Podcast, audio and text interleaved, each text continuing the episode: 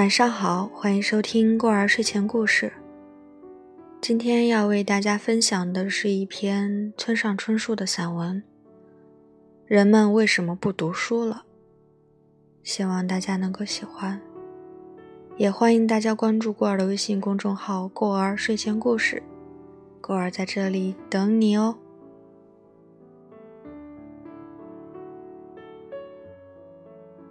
和过去相比，去书店的次数好像明显减少了。为什么不去书店了呢？理由是自己开始写东西了，看见书店里摆着自己的书，总觉得有些难为情，而不摆也不好办。这么着，脚步就彻底远离了书店。另外，也有家里书实在是太多的原因，还没看的书都有几百本之多。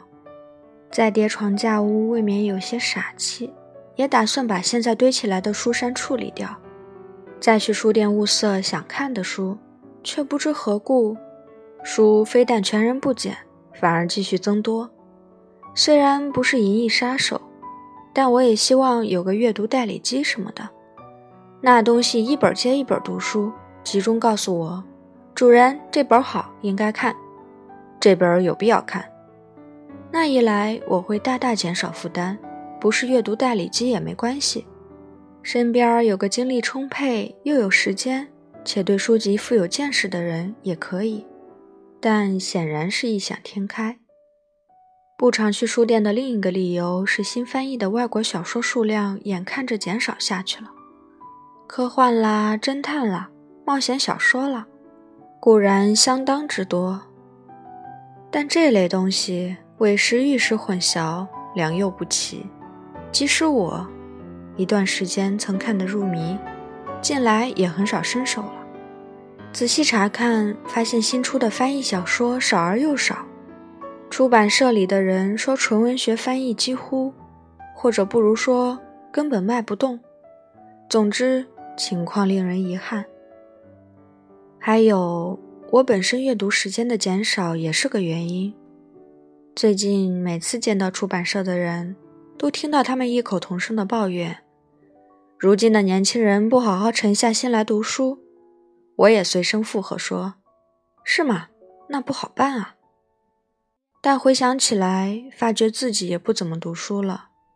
十几岁的时候，《卡拉马佐夫兄弟》、约翰·克里斯朵夫、《战争与和平》和《静静的顿河》分别看了三遍。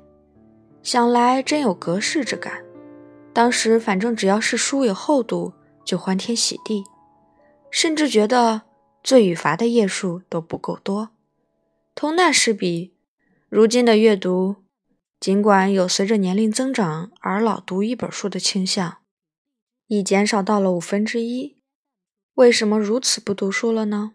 完全是因为用于读书的时间减少之故。总之。被读书之外的活动占去了不少时间，致使能够读书的时间相应减少。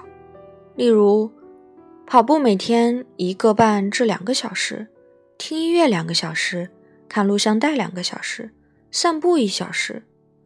如此算计起来，安安静静沉下心读书的时间就所剩无几了。出于写作需要，每月倒也如痴如醉地看上几本。但与此无关的书，老实说，近来压根没看，很伤脑筋。不过，我想陷入这种状况乃至倾向的人绝非我一个。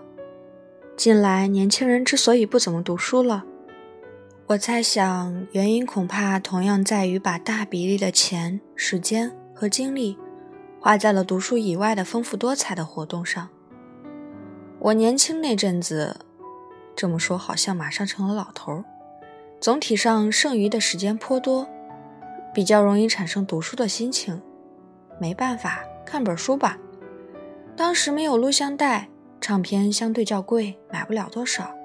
体育活动也不像现在这么兴盛，时代气氛也偏重理性，不把某本书籍看到一定数量，容易被周围人瞧不起。可现在，你说的什么？那玩意儿没看过，不知道。如此情形畅通无阻，一来此位要干的事很多很多，二来足以表现自己的场所方法，如媒体等等一应俱全。最终，唯有读书好这种神话般的媒体的时代迅速寿终正寝。如今，书不过是各种并列的媒体中的一员罢了。至于这样的倾向是好是坏，我是不晓得。大概一如其他社会现象，也无所谓好与坏。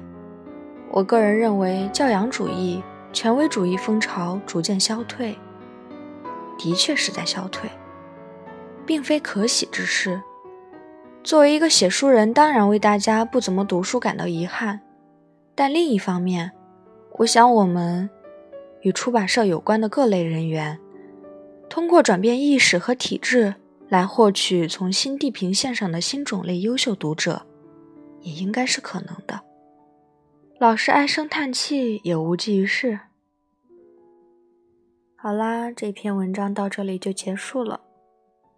那么我要问一个拷问灵魂的问题啦：你有多久没有读书了呢？你的上一本书是什么时候看的？你二零一八年看了几本书？欢迎大家踊跃发言，在评论区里告诉我。晚安。